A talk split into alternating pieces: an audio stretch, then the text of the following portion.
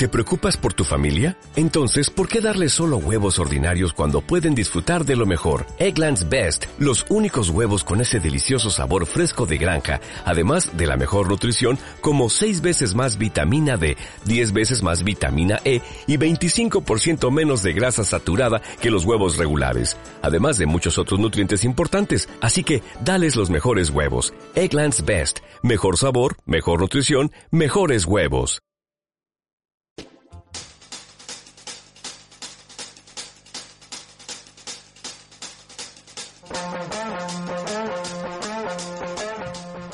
Bienvenidos a este segundo bloque de este gran programa llamado Héroes. Em, dado que ya pasó la primera sección de lo que se nos ocurre, o la intro, ahora vamos a poner un poco de conocimiento de actualidad en sus mentes con las clásicas noticias. Le llamamos robando tiempo al aire a la intro. Sí, también, pero, ¿sabes? Son cosas que nos agradan y al público también. Y la canción que Eso dicen. y la canción que acabo de pasar también gustó. Contá, contá, Estoy Robert. re quemado, boludo. Ya, Sai es un genio. boludo. Hay que reconocerle que sí, el chabón cuando sacó Sí. Gangnam Style fue el video más visto de YouTube ese año. Bueno, hablamos eso y me dice, no, ya este video, una semana, tiene 10 millones de reproducciones, nos fijamos 31 ya. Sería zarpado. Se lo habían publicado el 17, creo, de este mes. Y cuando veo ahora tiene 31 millones de reproducciones ya. Bueno, uno de los videos más vistos del año pasado fue una canción de, creo, un japonés que se llama Pico Taro. Que la canción se llama Pen Pineapple Apple Pen. Es una letra absolutamente imbécil. Eh, Está en este video. En el video de esta canción aparece. ¿Aparece Pico Taro? Sí. Qué hijo de puta. Bueno, la cuestión es que es una canción que bordea el daño cerebral y sin embargo tuvo como 96 millones de visitas para el 2016. Y después largó otra canción que se llama Me gusta el jugo de naranja. ¿En serio? Te juro que sí, I like orange juice. Que- ¿Por qué la gente se suma a eso? Pero está No bien. Eh, no, no le hace daño a nadie. No, eso iba a No decir. habla de la discriminación. ¿La gente o los japoneses? O los Robert. Como los bancos, boludo, como, como los bancos. Son tan distintos a nosotros. Jesus. Pero bueno, noticias. Eh, voy a empezar con una pálida. Que la verdad me afecta a mí directamente y me está dejando con los huevos en la garganta. Eh, Nintendo se puso la gorra. Sí. No, ¿qué pasó? Nintendo a partir del día de ayer, en realidad que vendría a ser hoy, eh, comenzó un ban masivo a todas las consolas Nintendo 3DS que están programadas. Ah, Y y, vos por- me dijiste que me compro una 3DS para chipearla. Y por pro- gracias por acusarme. Pero bueno, esto no, no se lo esperaba. Nintendo eh, parece que vino juntando un montón de, de- de información, ¿no? Con respecto a juegos descargados ilegalmente de todos los tipos de ban. Perdón, todos los tipos de hack que uno le puede aplicar a la, consola portátil tan popular. Y el día de ayer le soltó la bomba. Y con esto me refiero a que hay un montón de foros con miles de personas diciendo, che, me cabió el ban, che, no puedo conectarme a internet. Tranquilos, esto solo afecta a la utilización de los juegos me- con un modo online. O sea, bueno, si en un momento te querés conectar, no sé, al Pokémon para jugar una batalla con otra persona de otro mundo, no vas a poder. O mismo jugar tal vez al Monster Hunter, cazar con, con otras personas que estén a una distancia muy considerable de vos, eh, cagaste. Parece que en este caso no es por utilizar hackeo, en el sentido de, no sé, modificar un, no sé, un videojuego para tener una ventaja sobre el resto, sino que en este caso simplemente por el hecho de tener un programa, digamos, de forma ilegal en tu consola, Nintendo decidió como eh, dejarte libre, ¿no? De, de lo que es el uso de Internet. Hay que avisar las Sebas. Le, Seba fue el que me avisó ayer a las 3 de la madrugada, me llegaron tres mensajes seguidos, la verdad se lo agradezco. Con sudor frío. Sí, sí, no, es increíble, digo, tres, tres y media de la madrugada, digo, levanto el celular, tres mensajes, digo, Robert, no prendas la 3DS bajo ningún concepto, firma Seba, te quiero mucho. Y Robert, muy tarde, tipo. ¿Qué? No, no, por suerte no la enciendo hace una semana, pero parece que por más de que no la estés utilizando, hay gente que rumorea que dice que parece si la utilizaste en internet en algún otro momento puede ser que hayas quedado en una pequeña lista negra que decidieron detonar en este momento. No lo sabemos, eh, yo la verdad estoy como lo del gato de Schrödinger. Si prendo la consola para ver que estoy bañado, puede ser que sea yo el que provoque el ban, así que de momento se va a quedar apagada hasta nueva información. ¿No es un poco botón? A ver, está bien. Es un producto, legalidad, aguante. Pero es medio botón lo que están haciendo. ¿no? Eh, no sé, eh, mira, las, las ventas de la Nintendo 3DS, a pesar de que son muy buenas, son las que en realidad están salvando a Nintendo de hace un tiempo, ¿Sí? no son tan altas como tal vez la que fueron en su momento del Game Boy Advance o el Game Boy Color. O el Game Boy. Ah, entonces están haciendo Por eso- todo para que... Por eso es que salieron las nuevas reediciones, tal vez con más potencia, con menos precio. Si te soy sincero, si fue una movida de mercado para cagarte la consola y que Todo pueda salir mundo. ahora al mercado que sale la New 3DS 2, perdón, la 2 New eh, 2DS, perdón, Mm. eh, a un precio más o menos de 150 dólares, con todas las mejoras de la, de, digamos, de la New 3DS, eh, la verdad que si te jodieron la vieja para que puedas comprar la nueva, le hicieron bastante bien. Para mí puede ser una movida de mercado de eso, o sea, le jodemos a todos los que no le hinchamos las bolas antes Sí. la 3DS para que nos compren la nueva y así, digamos, obtener más ganancia. Tal vez el tema de los juegos no les jode tanto. Pero bueno, se viene el lanzamiento de esta consola nueva, eh, de esta nueva reedición, y el hecho de que les ha- no hayan roto las bolas con el tema del baneo desde hace un tiempo solamente jodiendo a los hackers, eh, me parece un poco extraño. O sea, Por eso es raro, te, te ¿no? dieron mucha piedra libre. Muchos dicen también que es por el lanzamiento del nuevo Pokémon, como que quieren eh, bajar un, te- un toque el tema de, de que no usen juegos truchos, ¿viste? Parece. mu- hay muchos rumores. La cuestión, tengan cuidado, tenés una consola 3DS que ha sido hackeada recientemente con cualquier tipo de hack. No te metas a internet si es que todavía no te cabió el ban. Y espera unos días a ver qué es lo que se resuelve con todo esto. A modo de opinión personal, Sí. yo me atrevería a decir que un poco ese tipo de cuestiones las vemos así porque vivimos en un país donde no es tan accesible tener todo original. No, sí, obvio. A ver, Sí, eso Pero- sí. No estamos acostumbrados a... Claro. O sea, acá aguante la piratería porque no podemos pagar nada original. tenemos, eh, a ver, estamos, Claro. con- estamos conscientes de si hemos pirateado... Eh, Macri Gato, quiero hemos, juego. hemos si hemos pirateado una consola y hemos tenido la posibilidad de jugar online con los juegos piratas, te- tuvimos mucho culo durante todo este tiempo. Eh, y a sabienda de, de lo que hacíamos, eh, sabemos que estamos haciendo algo ilegal y pueden venir consecuencias. Una de estas, bueno, Nintendo decidió ponerse la gorra, así que cuidado. La consola sigue siendo utilizable. Sí. Eh, todos los juegos que descargaste de forma tal vez ilegal o los que programaste todavía son utilizables. No se preocupen, van a poder seguir jugando tal vez a los juegos que no requieran esto. Pero bueno, están eh, advertidos. Robert, eh, hoy en día la ganancia de, de las grandes marcas de, de videojuegos, ¿es la consola o los juegos que podés comprar online? ¿Viste? Porque, por darte un ejemplo, los celulares en su momento era la venta del, del aparato mismo, era la ganancia. Sí. Ahora terminan siendo los planes, ¿viste? Ah, En, en el mundo gamer es, eh, cambió o sigue El siendo la consola. Está separado. Nintendo es dueña de la consola. Las Ah, empresas que, que, digamos, están con Nintendo creando juegos para ella, bueno, Sí. son van por acuerdo. Mm, Pero Nintendo gana gracias a las consolas. Por eso te digo que mm, justo me da la casualidad de que necesitas remontar las ventas de una consola que te, te vino salvando hace tiempo. Mm. Y vas a lanzar una nueva versión más barata y por ahí necesitas un empujoncito, entonces ¿qué hacemos?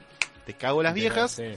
eh, por ahí te las podés seguir utilizando, pero si querés volver a jugar online con nuestros nuevos servidores que van a aparecer ahora con, con los nuevos juegos de la Nintendo Switch, y bueno, puede ser un movimiento para, para generar más ganancias. Que convengamos que es una forma más honesta de, de hacerlo que, lo, que como lo hacen otras empresas. Porque, por ejemplo, a ver, la verdad es que todos sabemos que piratear está mal, lo hacemos mientras podemos. Y después, como no puedes quejarte demasiado porque ya sabes que es algo que no deberías hacer. Claro. Pero, por ejemplo, lo que hace Apple para seguir vendiéndote iPhones es hacer que tu iPhone previo sea obsoleto dejando de tirarte actualizaciones para, por ejemplo, WhatsApp. Sí. Así que andate a la mierda, Apple, por un lado. Vete carajo, y, y por otro lado, si bien obviamente a alguien no le va a encantar que le baneen la consola o dejar de poder conectarse gratuitamente a algunos servers online para algunos juegos, es una manera más honesta de pegarle un aumento a ventas futuras de una versión más barata de esta consola que dejar de tirarte actualizaciones o cagártela por otro motivo. Che, Robert, ¿y Sí. Sony, Sony o Nintendo? ¿Quiénes, ¿Quiénes están mejor posicionados hoy en día? ¿Tenés idea? Eh, tengo entendido que Nintendo bajó bastante Mm. desde por lo menos el lanzamiento de la Wii en adelante. Como te Ah, dije, se va- hace un tiempo, entonces. Sí, sí, sí. Mm. Eh, ya dejó de ser como la, la potencia y se mantiene vivo gracias a las franquicias que son exclusivas de ella. Mm. Eh, de momento parece que la que viene remontando bastante es Sony, a pesar de que en su momento había tenido su recaída. Pero por una cuestión de que Xbox la verdad le está dando muy poca pelota últimamente a la consola. Y dado que es Microsoft es como que apunta mucho al mundo del PC gamer. Sí. Eh, Perdón, Guille, yo sé que bancás mucho a Xbox. y hace poco te compraste la Xbox One. No digo que sea una Va, mala va, consola. va, va. Se compró una Xbox One y no nos pagó un asado. Va. Eh, Parece que fue un regalo. No, Creo- no- se no lo- quiero defender al diablo, pero. Se la regaló la Germo, me parece. Ok, que le regale un asado de paso para los pibes, ¿no? Que le pida. No, amor, no quiero una Xbox. Quiero un asado para el muchacho. perdón, perdón. Dos asados. Y sí, dos asados. Pero bueno, sí. Ah, ¿por qué decido? Ah, es verdad, porque... El año pasado era doble o nada y perdió doble. Sí, igual yo ya me... Es, es- es medio choto lo que voy a decir, pero con un sándwich de chorizo ya me conformo. mirá que tío. Sí. No, no, dale, Guille, ponete aspira, loco. Pero bueno. Alan, ¿tenés alguna noticia? Sí, yo tengo dos o tres noticias en continuo alrededor de la figura de nuestro amigable vecino el hombre araña. eh, de las cuales eh, una tiene un par tienen un poco de olor a humo, pero vamos a darle.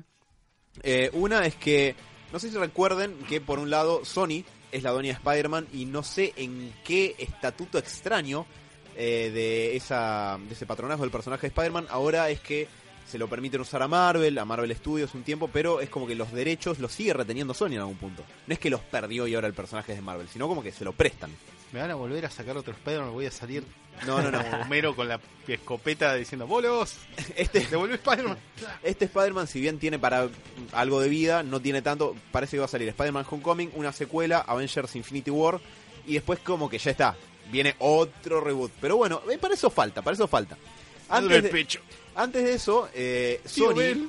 Sony insiste, no me pregunten por qué, pero Sony insiste en querer sacar un universo, películas dentro de un universo compartido alrededor de Spider-Man. Esa idea se había enfriado y francamente colapsado e implotado bajo su propio peso cuan- eh, cuando a The Amazing Spider-Man 2 no le fue tan bien como se creía. Una película que está injustamente mal criticada, me parece, pero eso es tema para otro Y día. que tranquilamente me podrían haber cambiado el final, dado que no van a sacar más películas al respecto. Y, pero Creo es- que perdón. amerita, amerita la saga Spider-Man de películas un análisis de héroes, ¿eh?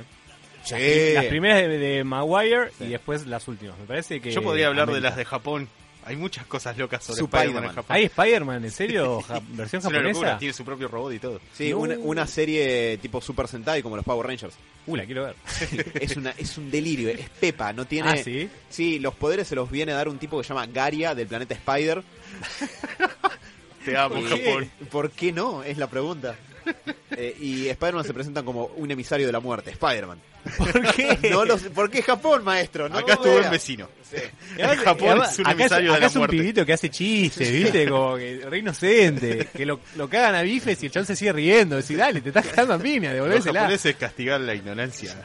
Pero bueno, la cuestión es que Sony insiste con sacar películas de un Spider-Verse. eh, eso se había enfriado y muerto después de que a The Amazing Spider-Man 2 no le fue tan bien. Eh, Spider-Man pasa a ser utilizado nuevamente por Marvel en Marvel Studios. Aparece Civil War, le va muy bien. Sacan Spider-Man Homecoming, que está por salir en un mes y medio, un poco menos, sale el 7 de julio. Qué atiborrado va a estar el cine estos días. Sí, tal cual. Acá fin de año, Pero boludo, la- tenemos bocha. Pero la cuestión es que Sony aparentemente confirmó que Tom Hardy, Tom Oh, Bane oh, oh, oh, Hardy, oh. What?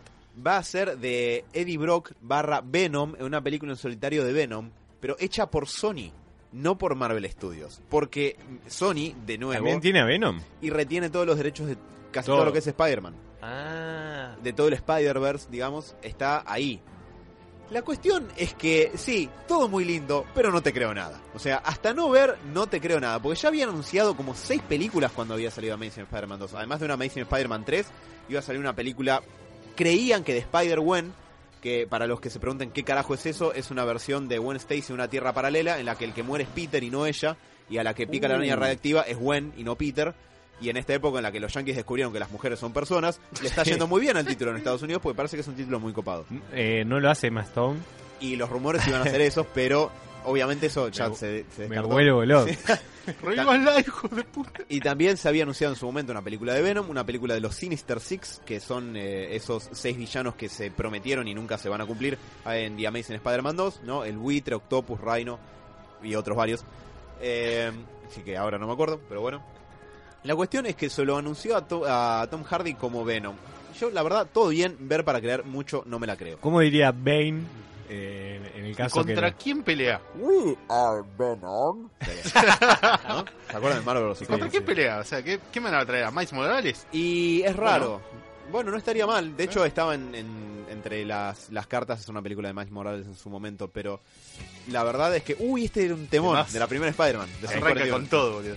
Eh, la verdad es que es medio raro. Yo hasta que esas películas no tengan un tratamiento de guion más o menos inicial, no sabría qué decirte. Pero bueno, en el Spider-Verse de noticias, esta semana salieron, eh, además de que estuvieron inundándonos con trailers de Spider-Man, tanto que yo francamente los dejé de ver porque quiero llegar a ver algo de la película y sorprenderme en el cine, salieron dos pósters. Salió un póster internacional que es excelente, que es Spider-Man en primer plano agazapado con el buitre, personaje que va a ser Michael Keaton, de fondo sobrevolando sobre él, y una versión muy pequeña de Iron Man volando eh, como allá en el fondo a la derecha, de a la izquierda del póster, para la derecha de Spider-Man. Hermoso.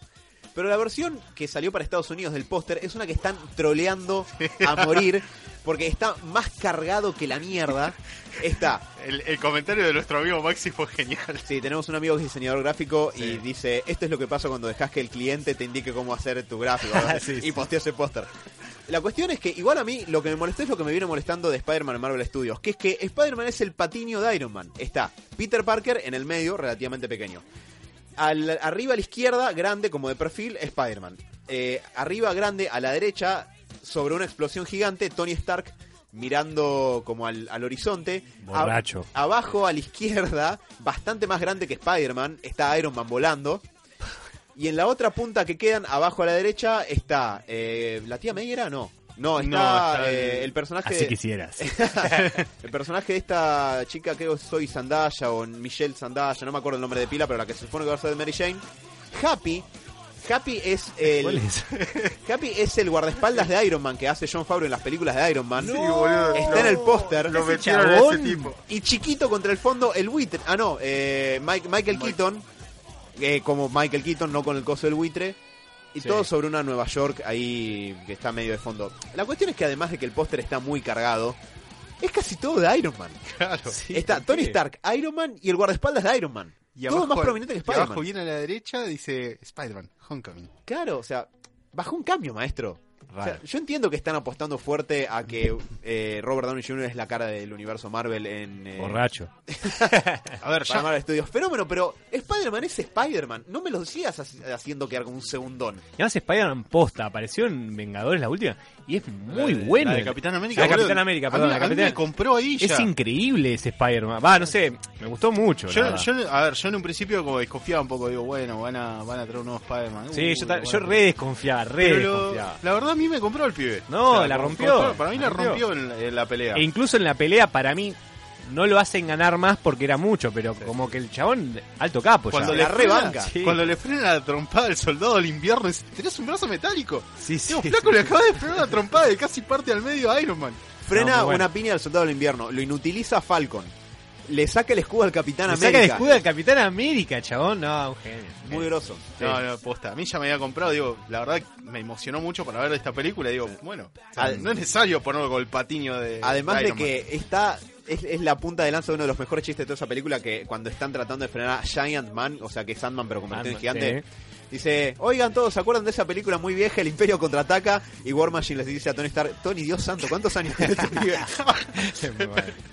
lo trajiste acá a pelear? Es buenísimo. boludo. Pero bueno, y la última de todas estas que está más vinculada a Tom Holland que Spider-Man es que aparentemente lo castearon para hacer de un joven Nathan Drake en lo que erróneamente se llama una precuela de la saga Uncharted en el cine. La cuestión es que no es que la película sea una precuela, porque no hay películas de Uncharted, entonces no puede ser una precuela de nada. Le- pero- le han pifiado un poco. En lugar de contarte una historia de Nathan Drake adulto, como es en los juegos, te contarían lo que pasa previo a eso con un chabón más joven Mm. en el cine. Y la cuestión es que este pibe será una especie de Indiana Jones, porque Nathan Drake es una especie de Indiana Jones. Sí. Eh, No, te digo, es un muy buen personaje. Eh, Nathan Drake en los juegos de Uncharted es un muy buen personaje. Es un Jack Sparrow, pero de tierra. Bueno, ahí Jack Sparrow no es lo mismo que. Indiana, maestro. ¿eh? No, no, Hay no, mucha no. diferencia. No, es, es un personaje tipo carismático, medio canchero, viste, que te tira chistes de vez en cuando, pero con sus habilidades y su propio, digamos, como sentido de- del humor y tal vez Mm. Eh, un poco descuidado, por eso te digo más, te diría que es como un Jack Sparrow más que un Indiana Jones. Ok, ahora estoy más tranquilo. Tranquilo, tranquilo.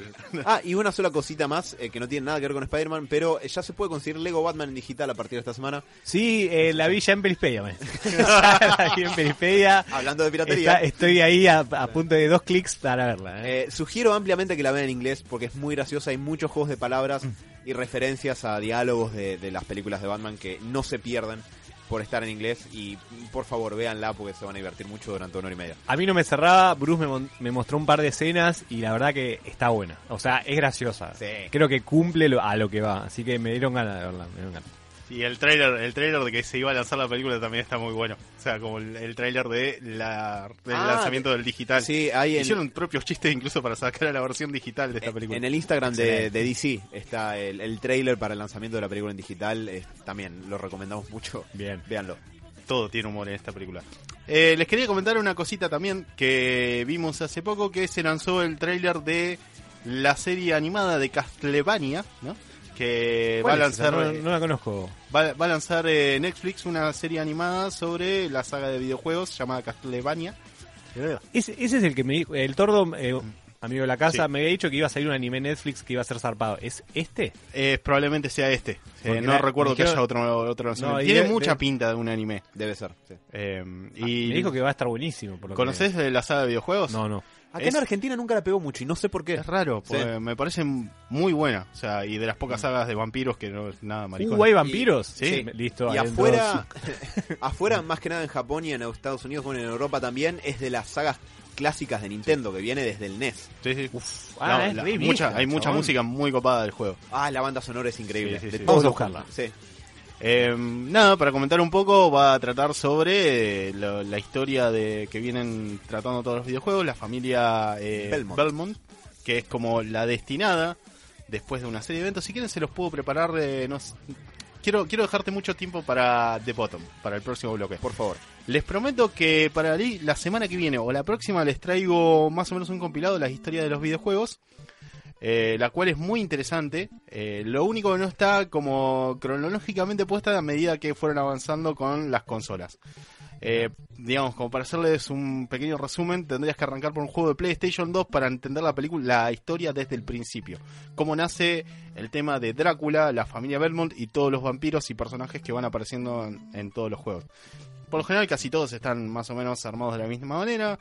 Eh, tenés un vampiro, ya sea Drácula o no, eh, para matar. Eh, tenés un montón de demonios más de más o menos las mismas... Eh, ¿Cómo se llama? Eh, ¿Cómo es? Eh, no, no es una cronología, sino son, son demonios como de una misma historia, pero no me sale la palabra. ¿Continuidad? No, no, continuidad tampoco. Eh, ¿Viste cuando hablas, digamos, de los demonios eh, de Asgard o ¿Mitología? Claro, eso. O sea, la- sería una mitología de, de vampiros, ¿no? Porque tenés lobos, eh, no sé, eh, vampiresas que se transforman en tu ser amado para matarte y cosas así. Pero bueno. Incluso la muerte está muy presente en todos estos videojuegos. Saludos a Mati. La muerte es el enemigo del 2, me parece. Sí, ojo, el enemigo del 2 y de todos los videojuegos es como el previo antes No, de... en, de- en el 1 es Drácula. En Sí, sí, pero te 1 aparece también. Te aparece también para matar. Ah, es verdad, es el cuarto jefe, me parece. La, la muerte está muy eh, relacionada directamente con un elemento muy conocido para cosas, para eh, darle los poderes a Drácula y de esa manera como mantener la herencia de los vampiros. Eh, por otro lado, también en este caso creo que va a tratar más sobre las, la saga de los terceros videojuegos. El, primer, el primero de, vendría a ser de la NES, porque el enemigo principal por lo que vemos es Drácula ya directamente, cuando la historia comienza con un vampiro X. Yo apuesto fuerte a que es una adaptación de la historia del primer juego porque eh, el castillo que se ve en los pósters y en el tráiler es muy parecido al del primer juego que eh, aunque parezca una boludez tiene sentido porque cuando vos vas recorriendo las pantallas el mapa de lo que va ocurriendo después coincide mucho con la gráfica de cómo se ve el castillo que es un castillo bastante extraño en estructura pero es lo que se alcanza a ver en las gráficas y tranquilamente el protagonista del anime este podría ser Simon Belmont más que nada porque Simon Belmont es el protagonista del primer juego de NES que es uno más como, conta- como en- comentaba el Robert dentro de la familia Belmont que pelean contra Drácula y estos demonios Eh, y agarra el látigo que es medio como su arma característica Sí. Y ojo, el látigo no es que Indiana. solamente una. sí, El látigo no es que solamente como la el única arma que tienen, sino que tiene su historia detrás, que se las voy a contar cuando les prepare el informe sobre la historia de los videojuegos. Mira quién Tenemos está acá. la ¿eh? presencia del Tordo. Hola, Ay, Tordo. Dios. ¿Cómo estás? Yo sé que te gustan estos juegos, Eh, Tordo. sí, sí, no, eh, es muy interesante esto. Eh, yo entré y digo, uy, son dos, necesitan apoyo, pero vi que estaban tomando este review, Sí. vos, vos por la cabeza y vos por los pies. No, le estábamos comentando que se va a estrenar dent- va, en- dentro de poco, serían dos meses más o menos, la eh, serie animada de Castlevania de Netflix. Eh, recién lo dije al aire. ¿Esa es la, el anime que me dijiste que va a ser una bomba? No, no, tengo entendido que Netflix eh, sacó otro anime basado Eh, en por un eso, manga, aparte de ese que me sorprendió. Había oído Castlevania, pero también en simultáneo está sacando Blame, que es un es un eh, un sci-fi futurista muy apocalíptico, eh, con muy lúgubre, No estaba al tanto. eh, que también Mira, se Netflix está, se va a le, sacar la serie. Robert, se le están iluminando los uh, ojitos. En simultáneo está sacando esto. Es muy bueno. Blame, yo tuve, tengo como siete números de manga. Es, eh, es de una calidad muy ¿Ya, impresionante. ya salió o todavía no? Eh, no, no, no, está el tráiler. Tranquilo, Robert, tranquilo. Dame, pero- dame, quiero. Pero se ve, que, se ve que Netflix está agarrando bien el mercado Sí. de los mangas. Yo Muy creo que un pionero eh, Sí, la le- verdad es- le, está dando bola a, a una cultura que generalmente Bueno, no hace- se desde da hace bola. poco es como Sí. que le empezó a pasar animes y a tener la posibilidad de verlos. La verdad, los banco mucho. O sea, bueno, la, la fecha de lanzamiento para este, para digamos, para esta serie es el 17 de, ma- de julio, perdón. Así que estaremos atentos para hacer una review. Yo probablemente me la fume toda en un solo día. Obvio. Yo voy a estar contigo ahí. Esta es la, la ra- la primera razón que, que veo yo para tener Netflix. Yo digo, Sí. "Eh, ahora garpa. Mm. Igual al toque sale por algún lado, ¿no? por, algún, por algún poro Un de llamado- internet sale. Un torrent ahí al toque, ¿no? Tordo, ¿vos, que, ¿vos has jugado los juegos de Castlevania, algunos o varios? Eh, no, no, porque el, el platforming no Mm. era, no era, nunca fue lo mío. Ajá. Eh, pero no, siempre. Claro, encima es obligatorio, porque lo que pasa con estos juegos es que normalmente Castillo es parte del desafío. No solamente los enemigos, sino también tratar de encontrar la vuelta para ir, digamos, descifrando todos los secretos que tiene Castillo. También Tiene muchas trampas, el Sí. juego es bastante difícil. Eso, pero no, no, nunca, nunca me puedo internalizar. No, te, te recomiendo uno que es fácil y transportable, lo puedes jugar incluso en tu celular, es el de Game Boy Advance. Eh, uno se llama la- algo de la luna, no me acuerdo, eh, eh, la sombra de la luna o algo así. Es muy, muy Ya te lo digo porque yo lo tengo bajado acá para que no te dije, lo, lo tenés en todos lados. Sí. Gracias, Tordos, te queremos. Adiós, Tordo. Eh, para Aria of Sorrow tengo uno, Harmony of Dissonance y... ¿No me suena? Bueno, no importa. Tenía, tenía, era algo de la luna. Pero la verdad está muy bueno porque encima vas subiendo de nivel, vas aumentando tus poderes y todas las cartas que vas agarrando durante el juego te ayudan a darle, digamos, un poder, digamos, particular a tu látigo, ya sea convertirlo en, no sé, un látigo de rosas o de tipo rayo láser o, no De sé, fuego. de fuego para matar a distintos enemigos. A mí me sorprendió mucho que fuera anime. Yo cuando había escuchado que se iba a hacer una serie de Castlevania me imaginaba algo live action, pero anime dije... Live "Ey". action. Sí, pero Es lo, jugado. me- Va, por lo que vi de Castlevania es muy jugado. Muy, ¿verdad? pero lo vi y dije, hey, tiene mucho más sentido que sea anime. Puede quedar mucho mejor. Claro, ya intentaron hacerlo con Drácula la historia, no jamás contada y la cagaron de una manera. Ah, es verdad. Así que Mejor Drácula muerto pero feliz. sí, Esa es la mejor de todas. la mejor película de vampiros. Pero bueno, o sea, tengo mucha fe y la semana que viene o la próxima les prometo traer la historia completa de los Castlevania. En- otra propuesta. en- hablando de vampiros, en algún momento podríamos hablar de Blade. Por un segundo A mí pensé me- que iba a decir Crepúsculo. No, Por, por favor, nos vamos a cagar de risa ojo, puede ser, de puede ser, sí, ¿eh? puede ser. Para mí es tipo temática vampiros. No te metas con Alice. A pleno. Una hora de vampiro nada más, soy vampiro. Todo Lo mejor, lo peor. Eh, tanto en videojuegos, cine, series. Me gusta. Me No gusta, se me metan con Alice. Nada más les voy a decir eso. Solamente Después... porque te, te caben las minitas de pelo corto. Ay, pero ¿vos la viste? ¿Vos la viste? Y en otras noticias, Perdón. eh, hablando de trailers, salió un trailer para la próxima y muy cercana temporada de Game of Thrones, que obviamente recomendamos que vean. No contiene nada que se pueda consider- considerar muy spoileresco, pero me parece extremadamente cebador, pero est- está bueno. A ver, yo no soy muy de ver trailers, especialmente para series. Ojalá la serie tuviera este feeling, ¿no? Sí, estaría buenísimo. Estamos acá en Game of Thrones. Como re tranca, John, tipo John Stark ahí tomando un whisky. Escuchando smooth jazz.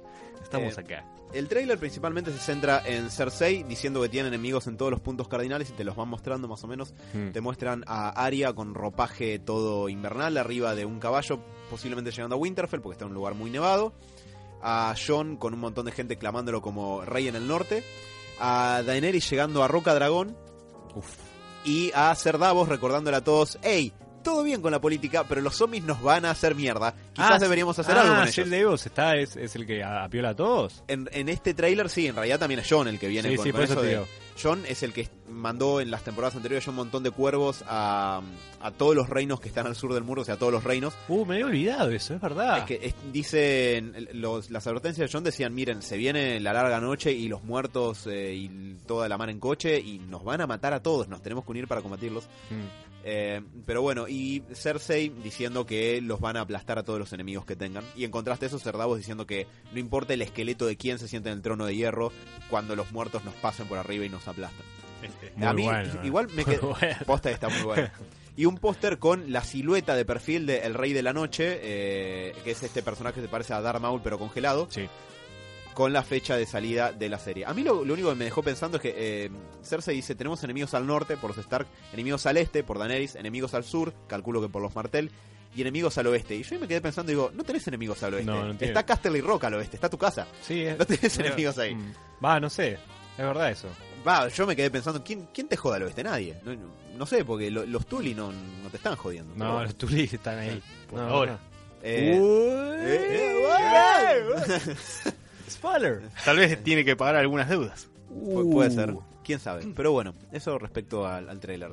Se- Tengo... Se, viene con todo Game of Thrones, ¿eh? Yo estoy salivando porque salga la temporada. Falta un... Vamos a grabar, ¿no? Obviamente. Ah, Necesitamos. Es Por necesario. favor. Además lo tenemos a Harry acá, que es experto en Game of Thrones y... Se va- Se va a desangrar ante la, ante la tele. Sí. Eh, pero bueno, yo tengo dos cosas más para mencionar. No sé, Robert, si vos tengas más Eh, cosas. no, no, si querés mencionarlas y vamos cerrando las noticias porque si te vas a quedar sin tiempo. Es verdad. Eh, una que tengo es eh, algo que primero me alegró y después me, me di cuenta que soy un ser humano horrible. Porque primero me enteré... ¿Tenemos música de algo de DC, Diego? Dale. A, mano. Porque esta semana salió la noticia de que Joss Whedon va a reemplazar eh, a Zack Snyder como el director que termine de eh, dirigir y producir la película de Liga de la Justicia, que ya está en postproducción para estrenarse en noviembre de este año.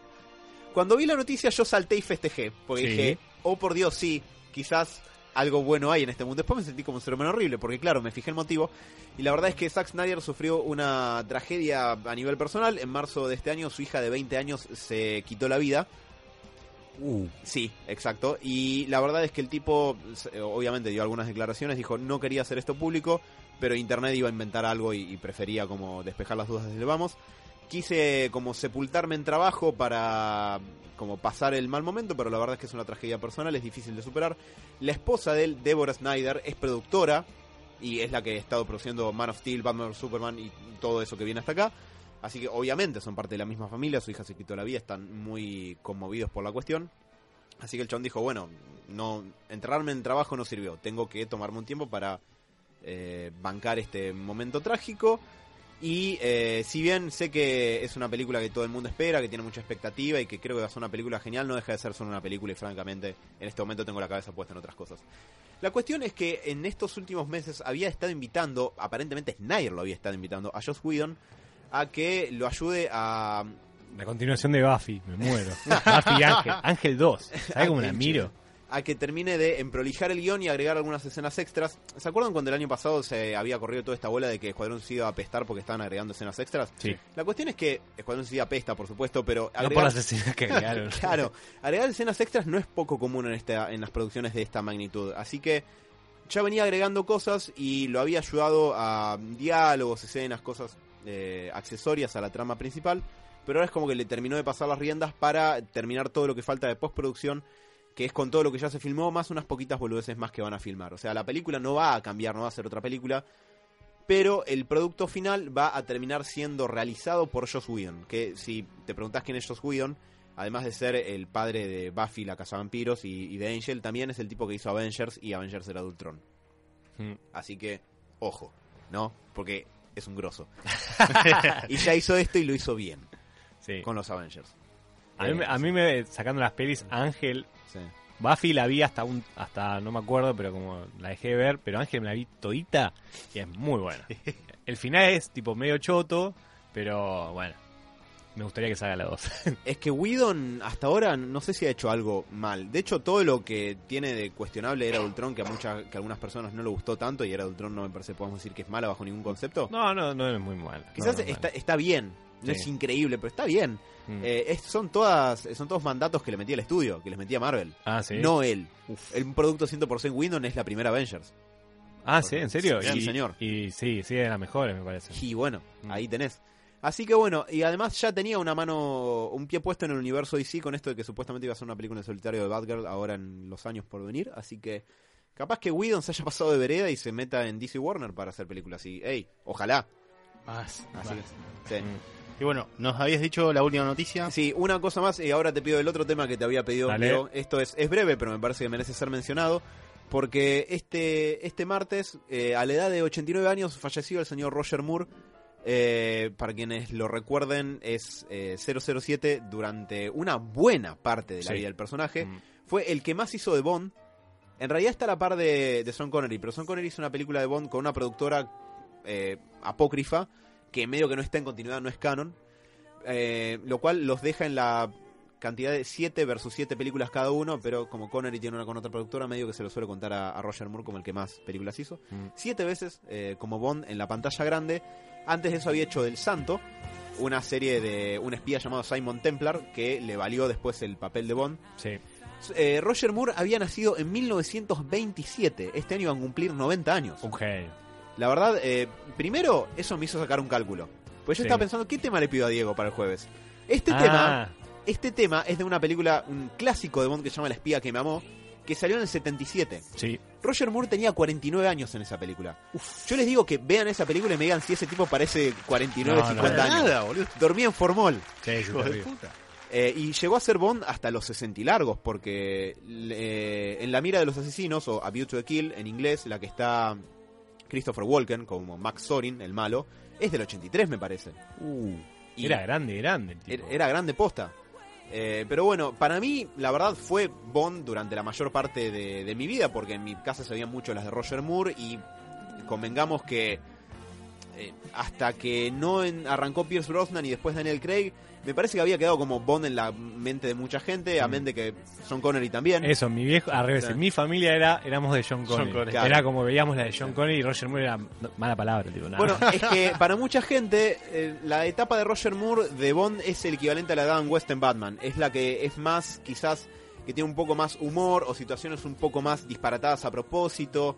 Eh, y personajes como el sargento Pepper, que Ah, era, o sea, no era tenía un personaje, sí, eh, J.W. Pepper era una especie de policía medio redneck estadounidense que se lo cruza en dos ocasiones, creo que en Vivir y dejar morir y en Octopussy me parece que se lo Mm. cruza.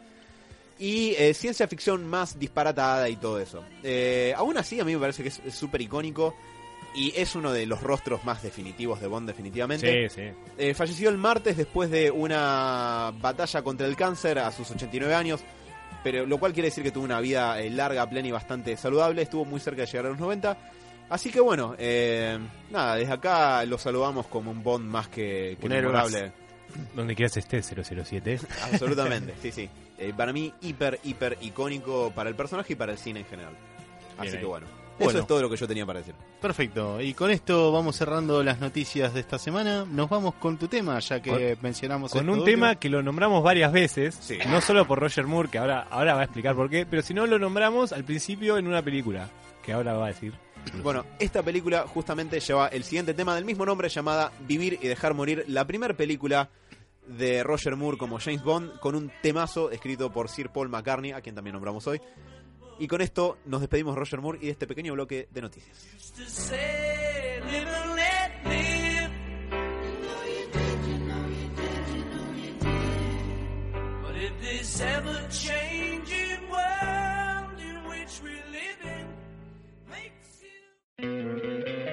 ¿No te encantaría tener 100 dólares extra en tu bolsillo? Haz que un experto bilingüe de TurboTax declare tus impuestos para el 31 de marzo y obtén 100 dólares de vuelta al instante. Porque no importa cuáles hayan sido tus logros del año pasado, TurboTax hace que cuenten. Obtén 100 dólares de vuelta y tus impuestos con 100% de precisión. Solo con Intuit TurboTax. Debes declarar para el 31 de marzo. Crédito solo aplicable al costo de la presentación federal con TurboTax Full Service. Oferta sujeta a cambios o cancelación en cualquier momento.